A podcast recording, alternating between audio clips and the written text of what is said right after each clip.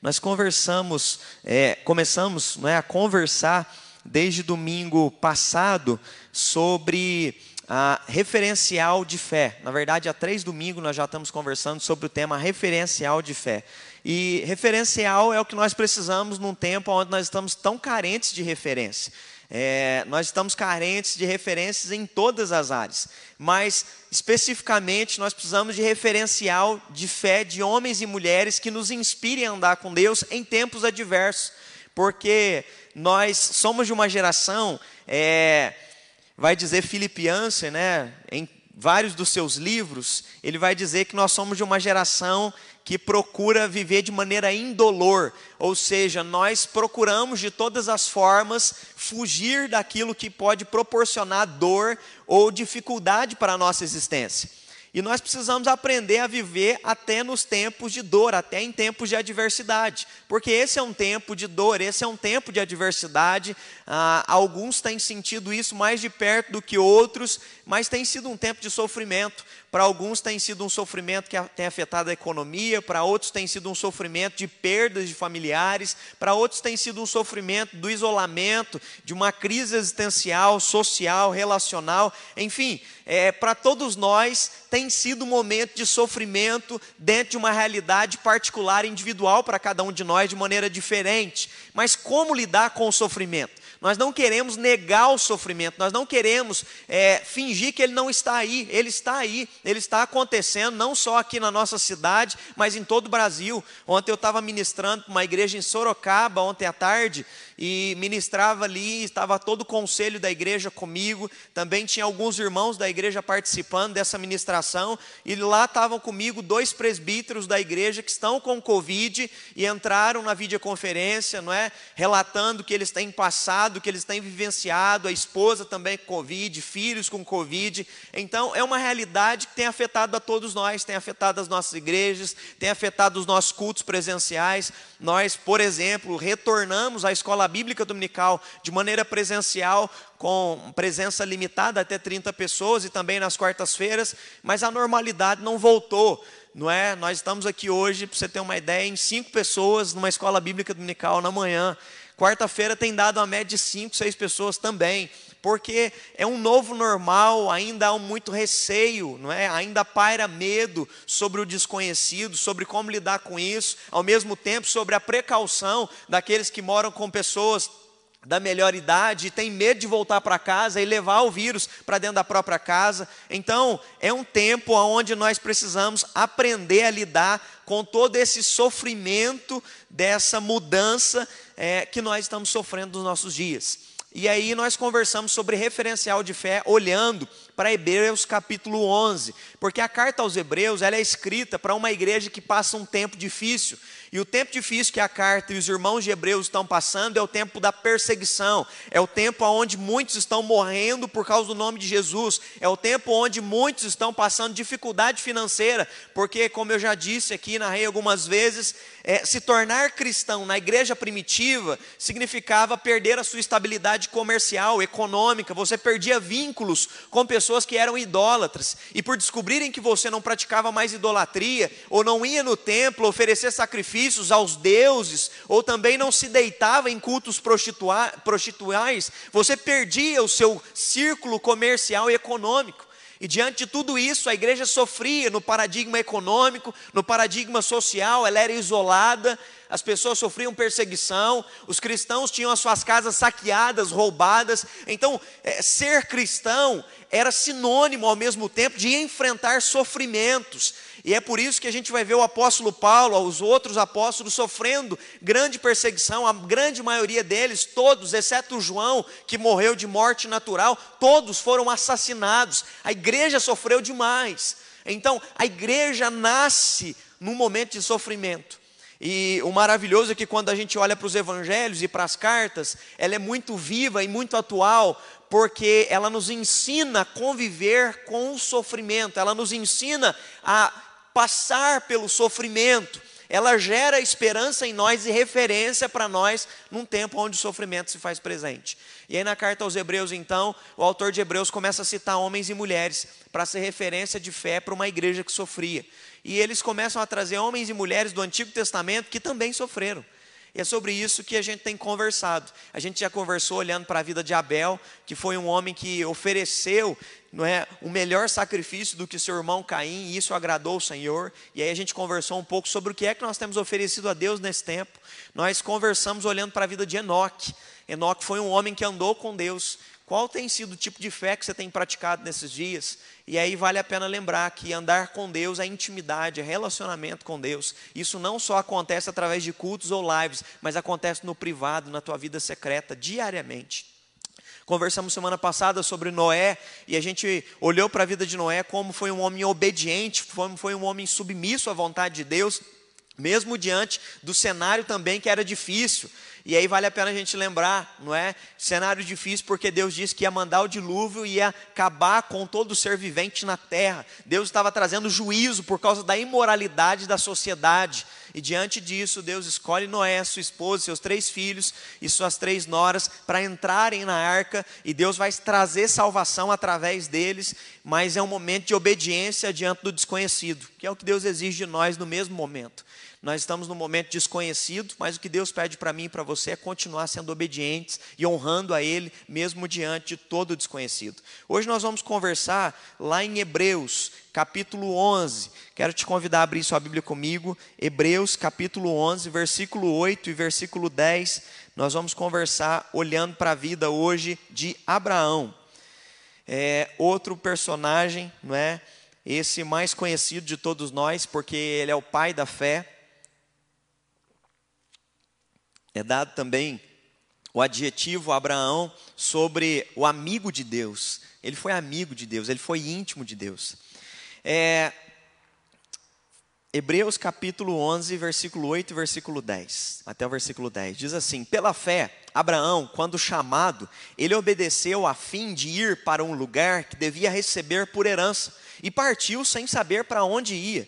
Pela fé, peregrinou na terra da promessa, como em terra alheia, habitando em tendas com Isaac e Jacó, herdeiros com eles da mesma promessa, porque ele aguardava a cidade que tem fundamentos, da qual Deus é o arquiteto e edificador.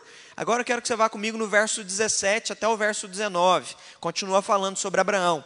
Pela fé, Abraão, quando posto à prova, ofereceu Isaac estava mesmo para sacrificar o seu unigênito, aquele que se acolheu alegremente às promessas. A quem se tinha dito, em Isaac será chamada a tua descendência, porque considerou que Deus era poderoso para até ressuscitá-lo dentre os mortos, de onde também figuradamente o recobrou. Amém. Aqui nos fala sobre é, Abraão, em dois momentos distintos. Primeiro, do chamado de ir para uma terra no qual Deus havia dito que ia preparar para ele, ele sai partindo sem saber para onde ia, é o que narra Hebreus, e depois, no segundo momento, vai narrar que Deus colocou Abraão à prova e para que ele oferecesse o seu filho Isaque, e Abraão estava com o coração tão voltado para o Senhor que ele, pela fé, em duas situações distintas, quando Deus o chama para fazer algo, ir ao lugar desconhecido, ele obedece, e quando Deus exige dele um sacrifício, no qual provava o amor dele em relação ao Senhor, ele não pensa duas vezes em demonstrar todo o seu amor a Deus e a fé também, no sentido de que Deus era capaz de recobrar a vida do seu próprio filho diante do sacrifício exigido. Fé, fé num tempo de adversidade. E aí eu quero perguntar para você, não é? é qual tem sido o verbo, qual tem sido a ação que você tem conjugado na tua vida diante do cenário da adversidade? Eu gosto muito dessa ilustração, não é? é? dessa analogia, quem faz isso é o Mário Sérgio Cortella, ele faz essa analogia dizendo que na nossa vida todos nós vamos conjugar algum verbo, não é? Por mais que às vezes você não goste aí de é, português, você está conjugando verbo na tua vida o dia inteiro, não é? Tem gente que tem dificuldade com português, eu sou um deles, né? Sou, amo matemática, amo física, mas quando vai para português é um negócio difícil para mim. E aí a gente que tem dificuldade em conjugar verbos, a gente às vezes conjuga os verbos tudo errado, né? Nós vai, nós fomos, nós viemos. Então, eu estou falando aqui de gramática, eu estou falando aqui de vida, estou falando aqui de prática. Qual tem sido o verbo que você tem conjugado na sua vida? O Mário Sérgio Cortella vai dizer que diante do sofrimento, os seres humanos escolhem conjugar verbos diferentes. Cada um opta por um estilo de vida e por um estilo de verbo no qual ele vai conjugar. Por exemplo, dentro da, do momento de desespero, alguns optam por conjugar verbos de desesperança. Que verbos são esses? Um, uma das opções é as pessoas negarem o que está acontecendo. Não, não está acontecendo nada, esse problema não é nada, essa pandemia não é nada. Você pode optar pelo verbo da negação, da minimização do problema. Não, ele não é tão grande quanto parece. Não, então é uma opção, é a opção de negar aquilo que está acontecendo, o sofrimento. Você tem um outro tipo de, é, de verbo que você pode conjugar, que é o verbo parar. Você olha para a crise e diz: Não, não vou mais continuar, está sendo muito difícil, está pesado para mim, eu não consigo. Você pode conjugar o verbo desistir. Você pode achar: Não, eu não quero mais, eu não aguento mais, eu não suporto mais. Infelizmente, tem sido um momento onde muitas pessoas têm desistido, não diante da pandemia, mas diante do que a pandemia tem proporcionado. O que a gente tem visto é o número de casais desistindo dos casamentos.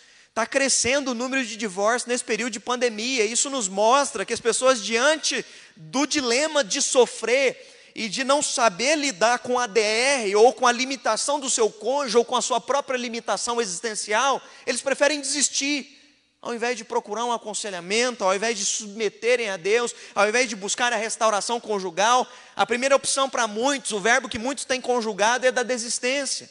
Muitos têm conjugado o verbo de desanimar, não tem mais forças, eu não aguento mais, está insuportável tudo isso.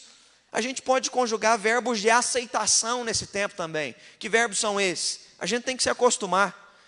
Esse vai ser o novo normal, não é o que a gente mais ouve. Tem até programa de televisão, não é? com esse título agora, não é?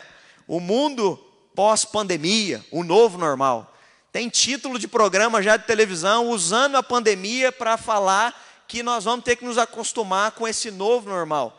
Tem gente que está se adaptando, é, porque tudo isso traz novas adaptações para nós, profissionais, é, estudantis, não é? Traz novas experiências para nós aqui na igreja. Nós estávamos conversando eu e a Ana antes de começar aqui como é difícil a gente não pregar olhando para o rosto de alguém ou ministrar conversando olhando para as pessoas e ter que ficar olhando para um celular é muito impessoal.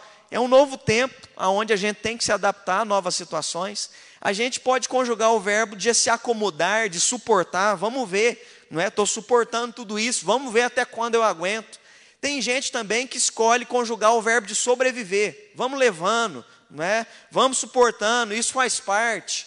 Tem gente que prefere não olhar para o sofrimento e só conjugar o verbo é, de, de prosperar. Não, vamos conquistar mais, eu preciso ter mais, não se preocupa, isso não faz diferença, vamos continuar conquistando, vamos continuar avançando. Então, existe, não é, no nosso dicionário, vários verbos nos quais você pode estar escolhendo conjugar nesse momento na sua vida. Você pode escolher se deprimir, você pode conjugar o verbo da melancolia, você pode escolher qualquer verbo que você quiser para é, conjugar na sua vida nesse momento do desespero. Mas quando a gente olha para Abraão, e é isso que nós vamos conversar nessa manhã, tirando como referencial de fé da caminhada cristã que Abraão nos ensina com Deus, é que no meio de tudo que ele estava passando, em todos os ambos momentos que nós lemos, Hebreus 11, de 8 a 7, depois Hebreus 11, de 17 a 19, é que em ambas as situações de adversidade, ele escolhe se esperançar em Deus. Ele escolhe confiar em Deus. Ele escolhe acreditar no amanhã. Ele escolhe acreditar que Deus pode cuidar do futuro dele, apesar da adversidade que ele estava passando ou enfrentando naquele momento, quando Deus fala com ele e o chama. Vamos lá. Primeiro, para conjugar o verbo esperançar, não é para a gente conseguir fazer como Abraão fez, ter um coração submisso à vontade de Deus num tempo, num tempo adverso, nós precisamos seguir em frente, nós precisamos nos submeter e obedecer a Deus, mesmo quando há perdas na nossa vida. Todos nós estamos tendo perdas, é, continuaremos tendo perdas, não é? E aí são muitas as perdas. Você passa na rua, eu não sei se você tem se atentado a isso, mas quando a gente vai passando nas ruas, o número de lojas que estão fechando e a gente vê as lojas que estavam abertas com placa aluga-se. O número de pessoas que estão perdendo empresas, perdendo empregos, o número de pessoas que estão perdendo sua estabilidade financeira, econômica. Tinha gente que tinha uma reserva e a reserva já foi toda embora para manter famílias de funcionários. A gente já ouviu histórias desse tipo, gente tendo que vender bens para continuar mantendo, a empresa viva. Então nós estamos vendo que as perdas, elas são inúmeras e elas estão acontecendo. Pessoas perdendo familiares. Essa semana mesmo um tio do Tato faleceu de Covid-19. Então nós estamos vendo que as perdas são reais, elas estão acontecendo, está doendo na gente, a gente está vendo isso, isso está acontecendo de perto na nossa vida. E como lidar com essas perdas? Abraão, quando Deus o chama, ah, tem um autor de um livro de história chamado Eugene Mirror, ele vai dizer que provavelmente quando Deus chama Abraão, é num momento muito adverso da vida de Abraão. Se a gente for ler Gênesis capítulo 11, vai narrar na genealogia que Terá gerou Abraão e depois vai dizer um pouco quando Terá se mudou de Ur de Caldeus para Arã uma mudança de cidade. E aí, às vezes, a gente não vê detalhes entre nas entrelinhas dessa genealogia, o que é que Moisés está querendo descrever. Eugene Mirror vai descrever no livro de história que provavelmente quando Terá sai, não é, de Ur dos Caldeus para Arã, ele estava estabilizado. Ur dos Caldeus era ali uma cidade muito evoluída e muito avançada a, da cultura dos sumérios. Era um local de comércio muito forte. Ele estava estabilizado. Ele vivia ali há muitos anos. O porquê é que de uma hora para outra ele sai de Ur dos, Caldeus, de Ur dos Caldeus e se muda para Arã? Ele vai narrar que provavelmente essa é uma era chamada Era do Bronze na história. E aí nessa era vários bárbaros estavam vindo na região ali de Ur dos Caldeus, na região dos Sumérios, invadindo e destruindo as cidades. Então Eugene Meyer sugere que provavelmente aconteceu naqueles dias uma invasão de bárbaros na região de Ur dos Caldeus. É por isso que provavelmente é, Terá sai de Ur dos Caldeus e tem que ir para Arã. Eles se mudam. E aí a gente vai ver então Abraão se mudando, ele já estava casado com a Sara, e eles se mudam então para Arã, e a gente vai ver Gênesis 12, o chamado de Deus diante desse contexto para Abraão. É um contexto onde, quando eles mudam de Ur dos Caldeus e vão para Arã, Terá, o pai de Abraão, morre também nessa cidade que eles acabaram de mudar. Há vários contextos de complexidade que estão acontecendo na vida de Abraão e que a gente às vezes não se atenta. A gente só se atenta em Gênesis 1, 2: sai da tua terra, sai da tua parentela e vai para uma terra que eu te mostrarei. Farei de ti uma grande nação, abençoarei os que te abençoarem e amaldiçoarei os que te amaldiçoarem. A gente vê a promessa, mas a gente não entende o contexto que é diverso. A gente precisa entender: Deus tem promessa sobre as nossas vidas, mas o contexto continua sendo adverso. O contexto continua sendo de problemáticas acontecendo à nossa volta. Abraão acabou de perder o pai dele, o pai dele acabou de morrer. Ele acabou de mudar de cidade. Há um contexto de mudança, de provavelmente, quando você se muda de cidade, você sabe o que é isso. Você chegar num local no qual você não conhece as pessoas, você tem que se inserir no mercado de trabalho, você tem que criar vínculos novos, até se estabilizar, até se arrumar um local para você morar, você se encontrar novamente socialmente. Tudo isso estava acontecendo na vida de Abraão. No meio de todas essas mudanças, é o chamado de Deus vindo sobre a vida dele. Mas o bonito é que a gente percebe que, mesmo no meio de tudo isso, Abraão não dá desculpas para Deus de não viver a vontade de Deus na vida dele. Ele aceita o chamado, Gênesis 12, ele sai da terra dele, ele sai da parentela dele, ele provavelmente deixa o clã ali de alguns parentes na cidade de Arã e vai para Canaã onde Deus estava mostrando que ele tinha que ir. Tem um pastor chamado Neil Barreto, ele vai dizer isso. Não desista do todo se ainda sobrou alguma coisa. Não desista do que sobra por causa daquilo que lhe falta. Então não desista, porque apesar das perdas, nos sobraram algumas coisas. E aí, se você está olhando só para o que falta, provavelmente você fica desmotivado e você pensa em não mais continuar. Mas se você olha e percebe aquilo que você tem, aquilo que Deus continua lhe dando, você se motiva para continuar a caminhada. Ao invés de reclamar pelo que você perdeu, você se fortalece e segue em frente por aquilo que tem. E aí Abraão se esperança no Senhor para seguir em frente, ainda que parecesse ser pouco diante de tudo que ele havia perdido. Mas para ele, ele sabe que agora, nesse chamado, uma coisa que é maravilhosa, que a gente precisa entender, Gênesis 12, no chamado de Abraão, é que o chamado dele é um chamado de conversão. Esse homem é um homem idólatra, ele vivia em Ur dos Caldeus, Arã, eram duas regiões idólatras, aonde adoravam ao deus Lua. O nome do pai dele, Terá, se remete ao deus Lua. Nós estamos vendo aqui um homem se convertendo, um homem aceitando o chamado e colocando a esperança da vida dele, não mais em ídolos, mas agora ele coloca a sua esperança no Deus, Criador dos céus e da terra. Essa semana nós estávamos fazendo a devocional à noite, e a gente estava fazendo devocional com as crianças, e a gente leu aquele salmo, não é? Eleva os meus olhos para os montes, de onde me virá o socorro? O meu socorro vem do Senhor que fez os céus e a terra. Eu estava explicando esse versículo para o Miguel, porque as pessoas acham, eu olho, elevo os meus olhos para os montes, de onde me virá o socorro? As pessoas acham que você está olhando para o monte, não é? E Deus está ali nas montanhas, Deus está em altos lugares. Na verdade, essa era a ideia do mundo antigo, do mundo primitivo. Eles acreditavam que os deuses moravam nas montanhas. O salmista, quando está dizendo, eu olho os meus, elevo os meus olhos para os montes, de onde me virá o socorro? Ele está dizendo o seguinte: o meu socorro não vem de ninguém que mora no meio das florestas. O meu socorro vem daquele que criou as florestas. O meu socorro vem do Criador dos céus e da terra. É isso que o salmista está dizendo. Ele está dizendo: eu não coloco a minha confiança em bosques, em montanhas, porque o povo era idólatra e acreditava que a, a confiança deles estava nos deuses que moravam no meio dos bosques. E aí Abraão, ele abandona todo esse conceito de idólatra, e agora ele sabe de uma coisa: a confiança dele não está mais nessas coisas místicas, a confiança dele não está mais na superstição, a confiança dele está no Criador dos céus e da terra. Ele sai de todo aquele contexto de vida, sai da parentela, sai do meio da casa dele e vai para uma terra que Deus vai mostrar para ele, mesmo diante de todas as perdas que ele estava passando nessa situação. Ele vai conjugar o verbo esperançar, ele segue adiante porque ele confia no Senhor. Então siga adiante, confie no Senhor, coloque a sua confiança no Senhor. Às vezes, confiar no Senhor no momento de dor é, não é fácil, mas é a melhor opção que nós temos.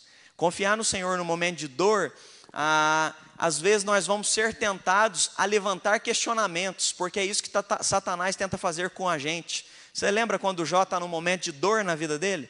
O que Satanás faz é tentar usar os três amigos para questionar todo o estilo de vida de, de Jó. E ali, no momento onde os amigos tinham que dar palavras de encorajamento, os amigos estão questionando se, Ló, se Jó estava merecendo aquilo que ele estava passando ou não. E no final, ele se encontra com Deus e se fortalece no Senhor.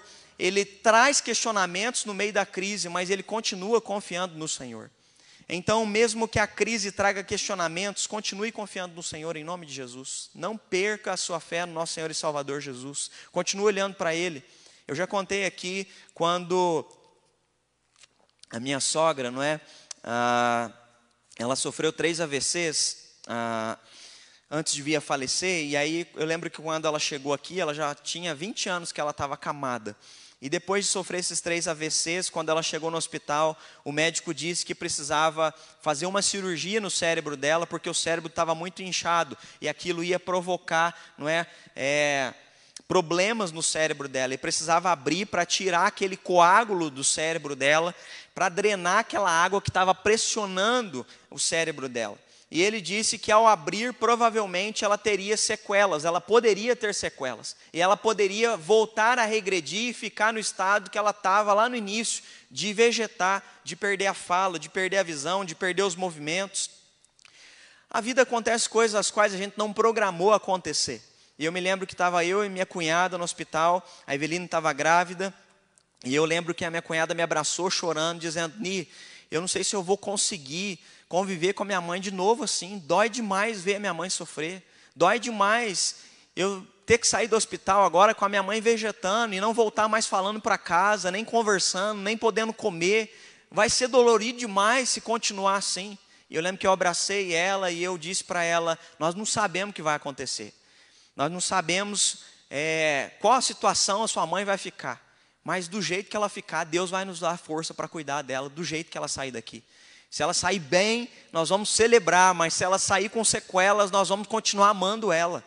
A vida é assim, tem coisas que vão acontecer, nós não sabemos quais os riscos vão trazer sequelas para nós no meio de tudo isso. Nós não sabemos. Nós estamos, às vezes, projetando para voltar a economia daqui dois, três meses, voltar a questões presenciais em escolas, faculdades igrejas. Isso que nós estamos conversando é no âmbito social, mas no âmbito econômico a gente não sabe a proporção do que está para acontecer. A gente não sabe das proporções do que isso vai afetar a nossa economia e mundialmente falando. Nada disso nós não sabemos. Nem prognóstico de economista pode nos trazer segurança sobre o futuro, porque um vírus desestabilizou empresas, quebrou empresas, arrancou recursos das pessoas. Um vírus. Isso nos mostra uma coisa sobre a nossa vida efêmera, sobre quando ela é breve. E diante disso, sabe o que, que os nossos olhos se lembram? De que existe um Criador dos céus e da terra. De que um dia todos nós estaremos mediante a Ele. E aí, quando a gente se dá conta disso, a gente precisa se lembrar de uma coisa: a nossa esperança está no Senhor. Mesmo diante de um cenário tão difícil, nós precisamos dizer, como Jeremias disse, quando viu Jerusalém com os muros caídos, a cidade queimada, as pessoas sofrendo, ele disse: Eu quero trazer à memória aquilo que me pode dar esperança. E a minha esperança é ao Senhor. A minha porção está em Ti. Eu vou esperar pelo Deus da minha salvação. A esperança dele está no Senhor. Abraão, ele abre mão de tudo isso para dizer: a minha esperança está no Senhor. Eu vou para a terra que o Senhor vai me mostrar. Eu confio na promessa de que eu vou ter filho. Eu confio na promessa de que eu vou ser uma benção e vou abençoar todas as nações da terra. Ele confia nisso. Ele conjuga o verbo esperançar. E aí, conjugar o verbo esperançar, eu acho que é isso que nós precisamos entender. É mais do que dizer eu creio, mas é se mover em direção àquilo que você crê, com atitudes, com ações. Ele se move, ele sai de Arã e ele faz o que tem que fazer. Ele vai para onde Deus vai mostrar. Ele depois viaja para Siquém, vai viajando por outras regiões e Deus o vai direcionando nesse tempo. Ele vai construindo altares. Você vai ler isso em Gênesis e ele ali então traz ações de graças, oferece sacrifícios, porque ele vai seguindo. Conjugar o verbo esperançar não é só dizer eu acredito, mas eu vou para onde Deus pede para eu ir. Eu faço o que Deus pede para eu fazer. Conjugar o verbo esperançar é se mover em direção ao que Deus tem para a tua vida. É isso que Abraão fez. Por isso ele é o pai da fé, um homem que se coloca debaixo daquilo que Deus tem para a vida dele. Segundo, para a gente conseguir esperançar e conjugar esse verbo de verdade na nossa vida de maneira prática, nós precisamos lutar contra aquilo que traz desesperança para nós. O que é que hoje te traz desesperança? Você saberia responder essa pergunta? O que é que te traz desesperança ao seu coração? Não é? Desesperança é quando a gente está desacreditado em alguma situação. A desesperança ela vem para Abraão de diversas formas. Eu acabei de narrar, o pai morreu, ele sai de uma terra onde ele tem estabilidade econômica. Depois a gente vai ler em Gênesis, continuando o chamado, Gênesis 13, 14 e 15, a gente vai ver o sobrinho que ia com ele, eles se separaram. O sobrinho depois é atacado, é saqueado, é levado depois como um prisioneiro de guerra. A gente vai ver que Abraão foi chamado aos 75 anos de idade. Deus disse: Abraão, vou te dar um filho e farei desse filho uma grande descendência que vai se tornar uma nação. Só que dos 75 até os 100 anos de idade, nada de ter filho, 25 anos esperando por uma promessa se cumprir. Então há vários cenários de desesperança, e mais do que isso, não é só 25 anos esperando a promessa, mas a esposa dele é estéreo, a esposa dele é incapaz de produzir células funcionais. Mais do que isso, a Bíblia vai dizer que o corpo dos dois já era adormecido. O que, que significa isso? Provavelmente está dizendo da questão da menopausa, está dizendo que nessa fase os ovários dela já não produziam mais hormônios, estrogênios e progestógenos, não é? De forma gradativa, então ela ia perdendo a capacidade de funcionar. A mulher então deixou a capacidade de ser reprodutiva. Era tudo isso que estava acontecendo nesse contexto de Abraão. Percebe que o cenário de desesperança vem de todo lado. Para nós também. O cenário de desesperança vem de todos os lados. E aí a questão é como é que eu vou lidar com a desesperança? Como é que eu vou lidar com a notícia contrária àquilo que eu espero? Porque isso é lidar com a desesperança. E aí a Bíblia vai nos mostrar em Gênesis 16, 2 e 3. Olha aqui. Disse Sarai a Abraão: Eis que o Senhor tem me impedido de dar à luz. Toma, pois, a minha serva, e assim me edificarei com filhos por meio dela. E Abraão anuiu o conselho de Sarai. Então Sarai, mulher de Abraão, tomou Agar egípcia, sua serva, e deu-a por mulher a Arão, seu marido, depois de ter ele habitado por dez anos na terra de Canaã. O desespero pode nos levar a um problema: o problema de a gente tentar resolver as coisas com as nossas próprias mãos. Se você aceitar a desesperança na sua vida e aceitar o desespero do que as pessoas dizem para você, Eu estava lendo Charles Swindoll, ele fala sobre isso. Há um risco da gente tomar decisões bidimensionais. O que, que é isso? Ele vai dizer que a gente corre o risco de pensar: não, eu consigo resolver com as minhas mãos? O cenário aqui em volta é favorável, eu consigo resolver sozinho? Tem jeito de eu arrumar? Ele falou que eu vou ter filho. Bom, Abraão, eu sou reprodutivo, o problema está com Sara, é ela que é estéreo. Se ela me ofereceu a concubina, eu posso me deitar então com a concubina e ter filhos. Percebe a decisão bidimensional? Você pensa em você, você olha para o cenário, você acha, eu consigo resolver sem ele, se ele não está dando jeito, eu vou dar meu jeito. E aí, toda vez que eu e você fazemos isso, nós acreditamos e aceitamos a desesperança de que Deus não vai fazer, nós infelizmente fracassamos. Nós, infelizmente, tomamos decisões erradas. Quando a gente não confia em Deus, a gente sempre vai tomar alguma decisão de pecado. Lembra lá no comecinho, quando Deus chama Abraão, é uma das primeiras viagens dele, ele oferece um sacrifício e vai dizer que houve fome na terra de Canaã. Lembra para onde Abraão vai? Ele vai para o Egito. E é interessante porque desde a saída de Gênesis 12, no chamado, a gente percebe um Abraão submisso a Deus, oferecendo sacrifício e buscando a vontade de Deus. Mas quando vem o cenário de desespero, provavelmente ele procura a notícia e diz: gente, se aqui está passando necessidade, para onde é que nós vamos buscar comida? Uai, lugar onde os celeiros estão cheios é lá no Egito, desce para lá que lá você consegue comida fácil. Abraão não busca o Senhor e vai para o Egito. E toda vez que a gente busca o Senhor e decide resolver os problemas dos nossos jeitos, por mais que sejam acessíveis e fáceis para nós, a gente acaba cometendo pecado. Abraão desce para o Egito e antes de chegar no Egito, ele dialoga com Sara e diz o seguinte: Você é muito bonita, e lá a gente sabe que se eles crescerem o olho sobre a mulher de um homem e acharem essa mulher linda demais, eles podem matar esse homem para tomar a esposa desse homem. Então, quando chegarmos lá, você diga que é minha irmã, para que eles não me matem nem me tirem a vida. Olha que homem individualista. Um homem que tinha que proteger sua esposa, e aí você imagina, eu fico imaginando qual a sensação Sara teve quando chega no Egito e diz que ela é levada para o palácio de Faraó.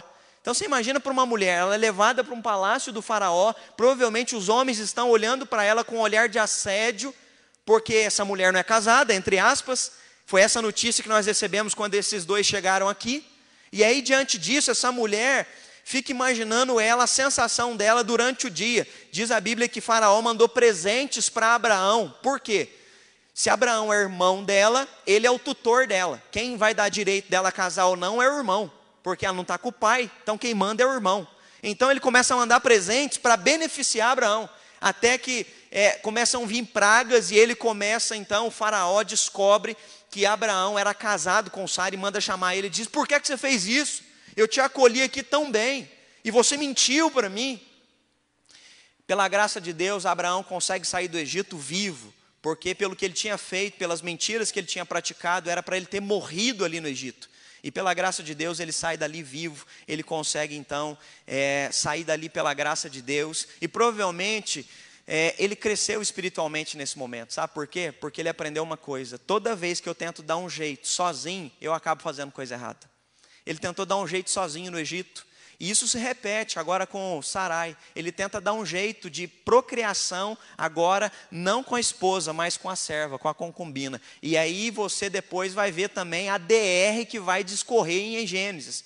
O pau começa a quebrar dentro da casa. Porque Agar, antes que a barriga começasse a crescer, o texto diz, ela já mudou o olhar dela e ela já passava com um olhar de petulância perto de Sara. Porque ser uma mulher que não tinha capacidade de ter filhos era humilhante. E então a concubina que vai dar a luz ao filho do patrão começa a desmoralizar e a diminuir aquela que é a chefe dela. Percebe o cenário caótico que o próprio Abraão e Sara criaram? Eles tinham uma crise de não ter filhos, mas agora geraram uma segunda crise Agora vai ter um filho, mas o filho não é do nosso casamento. A mulher está me diminuindo, a mulher está zombando de mim. Se eu e você não tomarmos cuidado, com pequenas decisões, a gente cria crises enormes dentro da nossa casa. Uma palavra que você fala errado no teu casamento vira uma bola de neve. Uma palavra que você fala errado com seus filhos, você machuca eles você afasta eles da sua presença, às vezes, sabe? Para afastar eles por muito tempo de você. Palavras precisam ser pensadas, ações precisam ser pensadas nas consequências. Nós não podemos tentar agir de maneira precipitada, achando que nós vamos resolver os problemas sem a direção de Deus, porque isso vai nos levar ao pecado. Então, nesses erros de Abraão, o que Deus nos ensina é não se precipite. Está com um cenário de desesperança? Espera no Senhor e confia. E aí, por que, que eu estou falando isso? Porque Deus não parou de se revelar para Abraão nesses 25 anos. A gente vai ver Deus vindo e aparecendo, e em cada vez que Deus aparece, Deus diz: Eu farei de ti uma grande nação. A gente vai ver Gênesis 15. Gênesis 15, ele acabou de ganhar uma guerra, ele recuperou o sobrinho dele, Ló, que estava lá como guerreiro fugitivo, não é?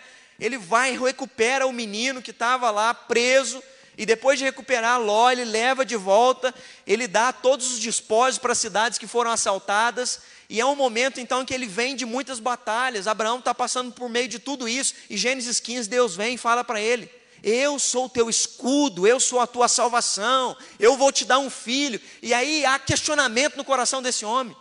E é interessante porque nesse Gênesis 15, Abraão diz o seguinte: Mas eu vou ter descendente? Oh Deus, olha o tanto de tempo que já passou e até agora não tive filho. O que ele está fazendo é trazer um lamento, é trazer um questionamento. Ele diz: porventura não será, não é, o mordomo da minha casa, Eliezer, o meu descendente? E Deus então diz para ele: Não, Abraão, eu darei um filho para ti. Eu darei um filho, e a expressão lá não, não consegue descrever isso, mas no original está: Abraão, você vai ter um filho do seu DNA. Não vai ser um, um escravo da sua casa, não. Não vai ser alguém do seu clã, não. Vai ser da sua genética, vai ser do teu DNA, vai ser filho teu, sangue do teu sangue. É isso que Deus estava dizendo para ele. Mas no meio da caminhada, às vezes, nós temos a tendência de sermos tentados a dar solução com as nossas próprias mãos. Tome cuidado quando você quiser solucionar os problemas sem consultar a Deus. Porque toda vez que a gente soluciona problemas sem consultar a Deus, a gente pode agir precipitadamente e depois colher consequências. E as consequências, às vezes, são pesadas. A gente vai ver Moisés tira o povo do Egito, o povo precipitadamente começa a murmurar, e esse povo então começa a sofrer com pragas no meio do deserto. A gente vai ver que esse povo não só murmura, mas acredita que Deus não está ali mais presente. Quando Moisés sobe lá no Monte Sinai para receber não é, os mandamentos, ao ele voltar, o povo durante 40 dias entrou numa crise de identidade com a sua espiritualidade, não confia mais em Deus. Moisés sumiu, desapareceu, vamos criar um falso ídolo para nós, e eles começam a forjar ídolos para si. A gente vê que o desespero leva o ser humano a tomar cada atitude impensada em questão de tempo. O mesmo Deus que abriu o mar vermelho, eles não acreditam nisso. Acabaram de ver milagres extraordinários, dez pragas vindo no Egito, o mar se abrindo, Deus conduzindo, mandando maná, dando tudo para eles, mas a precipitação faz o coração nosso criar idolatria. A gente começa a criar então situações de segurança para nós mesmos. E aí tem muita gente que está se sentindo confortável pelo dinheiro. Não, eu tenho dinheiro, eu tenho uma reserva boa, isso me traz segurança. Isso pode ser um ídolo. Nossa segurança não está no dinheiro, nossa segurança está no Senhor. Nossa segurança não está na nossa casa, nossa segurança não está na estabilidade, porque tudo isso é tirado como um vento do dia para a noite. Porque, como Jó disse, foi Ele quem Deus, foi Ele quem me deu e é Ele quem tira. O mesmo Deus que dá é o mesmo Deus que pode tirar. O Jó tem essa consciência, e quando a gente tem essa consciência, as coisas para nós só são coisas. Para nós, Deus é tudo. E Abraão então começa a ganhar essa consciência diante dos erros que ele pratica, de que há precipitação. E aí a gente vai ter um intervalo. Uh, Charles Swindoll vai dizer que provavelmente, desde quando nasce Ismael, ah, Abraão devia estar ali com seus 86 anos quando Ismael nasce. E desde então, ah, até chegar aos 100 anos de idade, nós vamos ter ali do 87 aos 100 anos, 13 anos de um período ininterrupto, onde eles não se encontram mais. Deus não se encontra mais com Abraão. E depois nós vamos ter aqui Abraão com 100 anos de idade, Deus vindo mais uma vez, e aí Deus aparecendo mais uma vez e dizendo: ó, daqui um ano eu vou voltar e Sara vai estar grávida. É aquele texto em que Sara ri dentro da tenda, e ela ri porque ela não acredita que isso é capaz de acontecer. E aí, para vencer toda essa desesperança, Abraão teve que superar suas crises. E aí, sabe o que, que nos mostra, o que, que é maravilhoso a Bíblia? A Bíblia não esconde para nós a humanidade desses personagens. Você percebeu o tanto de erro que eu enumerei aqui em Abraão, o pai da fé? Mas Deus foi paciente com ele para levá-lo a um crescimento da sua fé, a ponto de que ele fosse, então, um homem que acreditasse agora na palavra do Senhor. Abraão provavelmente percebeu, toda vez que eu tentei resolver as coisas com as minhas mãos, olha as coisas que eu fiz. Agora, Abraão é um homem que confia totalmente no Senhor. A gente às vezes acha que o Abraão que vai levar Isaac no altar foi o Abraão que sempre fez o certo. Mas agora, descortinando, a gente percebe que esse Abraão vacilou algumas vezes. Mas quando Deus exige o filho dele, ele está pronto. Ele amadureceu tanto na fé que ele não questiona mais. Não vou dar jeitinho com as minhas mãos. Se ele pediu, eu vou fazer o que ele pediu para eu fazer. Sabe por quê? Porque ele aprendeu a confiar. Ele aprendeu a ter esperança num tempo de desesperança. Mas é desesperançoso imaginar que você vai perder o teu filho que você sonhou ter tanto tempo. É desesperançoso imaginar que você tanto sonhou e tanto orou por aquela criança, agora vai entregar ela em sacrifício. Como lidar com tudo isso? E aí é, é, isso que eu quero concluir aqui com vocês. Conjugar o verbo esperançar é sempre buscar a vontade de Deus. Por que buscar a vontade de Deus? Porque o que Deus havia pedido para ele era isso: leve teu filho e sacrifica ele. E aí, diante disso, essa era a vontade que Deus havia revelado para ele. Ele não questiona a vontade de Deus, ele simplesmente vai. E na caminhada ao diálogo, que é difícil, Isaac vira para ele e fala: Pai, está tudo aqui, está o cutelo, está o cordeiro, está a, a lenha, nós estamos levando aqui o fogo, está tudo pronto aqui, mas só falta o cordeiro, pai, cadê o animal? E aí, na caminhada, Abraão vira para o menino e diz para ele: Filho, Deus proverá. Percebe que esperançar é acreditar na presença do Senhor e na vontade do Senhor e acreditar nisso. O que, que vai acontecer no futuro? Nós não sabemos. Nós acreditamos na vontade de Deus sobre a nossa vida. E como é que vai ser? Deus proverá. Nós não sabemos. Não sabemos das nossas necessidades, não sabemos das nossas dificuldades, mas uma coisa nós acreditamos: nós confiamos nele. E nós acreditamos que ele vai providenciar tudo aquilo que é necessário para cada um de nós. Conjugar o verbo esperançar é caminhar nessa direção e entender ele vai providenciar o que nós precisamos durante a caminhada, Ele vai suprir as nossas necessidades. Nós precisamos buscar a vontade de Deus nesse tempo. Nós precisamos continuar clamando é pela vontade de Deus. Nós precisamos estar em sintonia com a vontade de Deus e parar de tentar resolver todos os problemas com os nossos próprios jeitos. Nós precisamos clamar a Deus para nos dar discernimento. O que, é que o Senhor quer de nós? Para onde o Senhor quer que a gente vá? Que jeito o Senhor quer que a gente faça? O que é que a gente precisa fazer? O que é que o Senhor está exigindo de nós? Abraão, agora, entendendo a vontade de Deus, ele cumpre a vontade. Quando chega lá, a gente tem aquela maravilhosa revelação que quando ele levanta o cutelo e vai sobre o menino, a ponto de sacrificar, uma, uma voz vem do céu e diz: Abraão, não precisa sacrificar o menino. Deus já viu, não é? Aquilo que está dentro do seu coração. Deus já viu a sua fé. Charles Swindoll vai dizer algo interessante, eu achei isso maravilhoso. É, faz todo sentido. Charles Swindoll vai dizer que quando a aprovação vem para mim e para você, Deus não está aprovando a gente porque Ele quer saber o que é que nós vamos dar para Ele. Deus não está provando a mim e a você porque Deus não sabe qual vai ser a nossa resposta. Sabe por quê? Porque Deus é onisciente. Deus já sabe qual vai ser a tua e a minha resposta no final da aprovação. Quando Jó vai ser tentado, você se lembra no começo? Há um diálogo entre Satanás e Jó. E o diálogo é Satanás chegando e dizendo: Ele só te serve porque tudo está acontecendo de bom na vida dele. E aí Deus diz: Não, ele me ama. Deus, o onisciente, sabe de uma coisa: você pode arrancar tudo dele. E quando arrancar tudo, ele vai continuar me amando. Porque eu conheço os corações. Posso tirar tudo dele? Pode. Satanás vai, arranca tudo e volta na presença de Deus e diz: Mas ele só continua te servindo porque tem saúde. Deixa eu então pesar a mão na vida dele e matar ele. Deus diz: Não, matar não. Você pode trazer doença sobre ele, menos matar. Você pode pesar a mão sobre ele. E ele então pesa a mão e traz doença, a ponto dele coçar o corpo com telha, vai dizer a Bíblia. Vai pegar cacos e vai coçar, tamanhas as feridas no corpo. E o que acontece? Ele continua amando o Senhor. Deus não estava colocando Jó à prova. Na verdade, a aprovação, ela vai nos revelar uma coisa vai revelar para nós mesmos em que estágio da nossa fé nós estamos. Deus já sabe a resposta da tua e da minha fé, antes que o problema venha para mim e para você. Agora a questão é se você sabe em que estágio da tua fé você está. Você está. Porque às vezes a gente acha que a gente está num estágio de fé muito bom. A gente às vezes acha que a gente está num estágio de fé num nível de estabilidade muito boa. E aí sabe qual a conclusão que Jó chega ao final?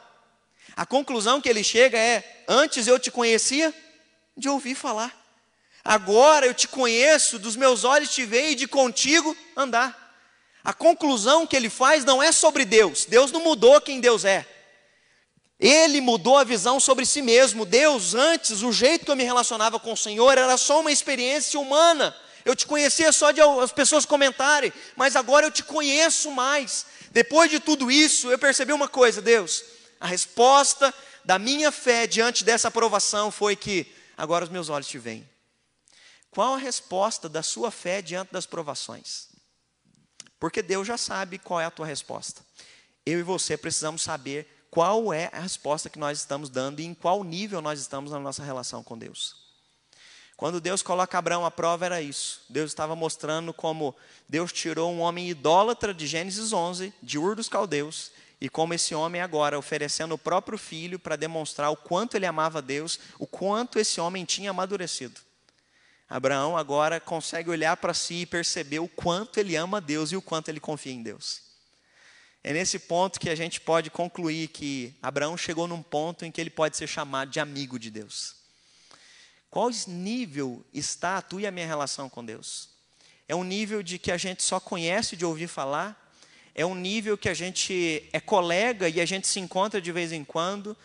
Ou a gente está no estágio de Abraão, de dizer, nós somos amigos dele? Nós confiamos nele. Quando ele pede para a gente fazer, a gente não pensa, a gente vai, se submete e obedece. Que eu e você possamos, diante de tudo isso, crescer. Que a resposta da tua e da minha fé nos faça ter autocrítica para enxergar onde a gente estava e aonde Deus está nos levando nesse momento. Que a gente possa dar uma resposta com maturidade diante do sofrimento, conjugar o verbo esperançar e seguir em frente, mesmo que haja dor e a gente precisa reconstruir a nossa vida ouvidor. O pai morreu, mudou de cidade, teve que sair da casa, o sobrinho sofreu perseguição, não é? Sofreu várias coisas. Diante do sofrimento, lute contra a desesperança. Eu sei que as notícias não são boas, mas nós não olhamos para as notícias. O que guia o nosso coração é confiar no nosso Deus. Nós vamos lutar contra as notícias mas nós vamos perseverar contra elas. Diante do sofrimento, peregrine, buscando a vontade de Deus. O texto diz, Hebreus 11, 17 fala isso. Ele peregrinou para a terra que Deus havia prometido. Para onde nós estamos peregrinando? Para onde nós estamos caminhando? E aí eu quero concluir lendo Romanos 15, 13, que diz que o Deus da esperança os encha de toda alegria e paz, por colocar a sua confiança nele, para que vocês transbordem de esperança pelo poder do Espírito Santo. Amém que você possa colocar a sua esperança no Deus da esperança. O nosso Deus é um Deus que gera esperança. O nosso Deus é um Deus que traz alegria, paz e confiança nele. O nosso Deus é um Deus que faz transbordar de esperança o nosso coração. Não porque a gente é bom, mas porque o Espírito Santo dele vai transbordar dentro de nós e vai nos ajudar a continuar para a vontade dele, que é boa, perfeita e agradável para as nossas vidas, em nome de Jesus. Feche seus olhos, coloque o seu coração diante de Deus nessa manhã. Às vezes você estava desesperançado, às vezes você está cansado porque o cenário que está envolvendo sua vida é de dor, o cenário que está envolvendo a sua vida é de perdas. Às vezes você já perdeu pessoas que você ama nesse tempo, às vezes você perdeu sua empresa, às vezes você perdeu seus bens, às vezes você já está perdendo as suas posses, às vezes você está perdido emocionalmente, você está angustiado socialmente, você está perdido na tua identidade. Eu não sei quais são as perdas que têm acontecido nesses dias, mas eu quero te convidar a se encontrar no Senhor nessa manhã, em nome de Jesus. Quero te convidar a orar ao Senhor e falar: Senhor, me ajuda a fazer como Abraão. Ele lutou contra a desesperança e creu no Senhor. Me ajuda a crer no Senhor. Tira a incredulidade do meu coração.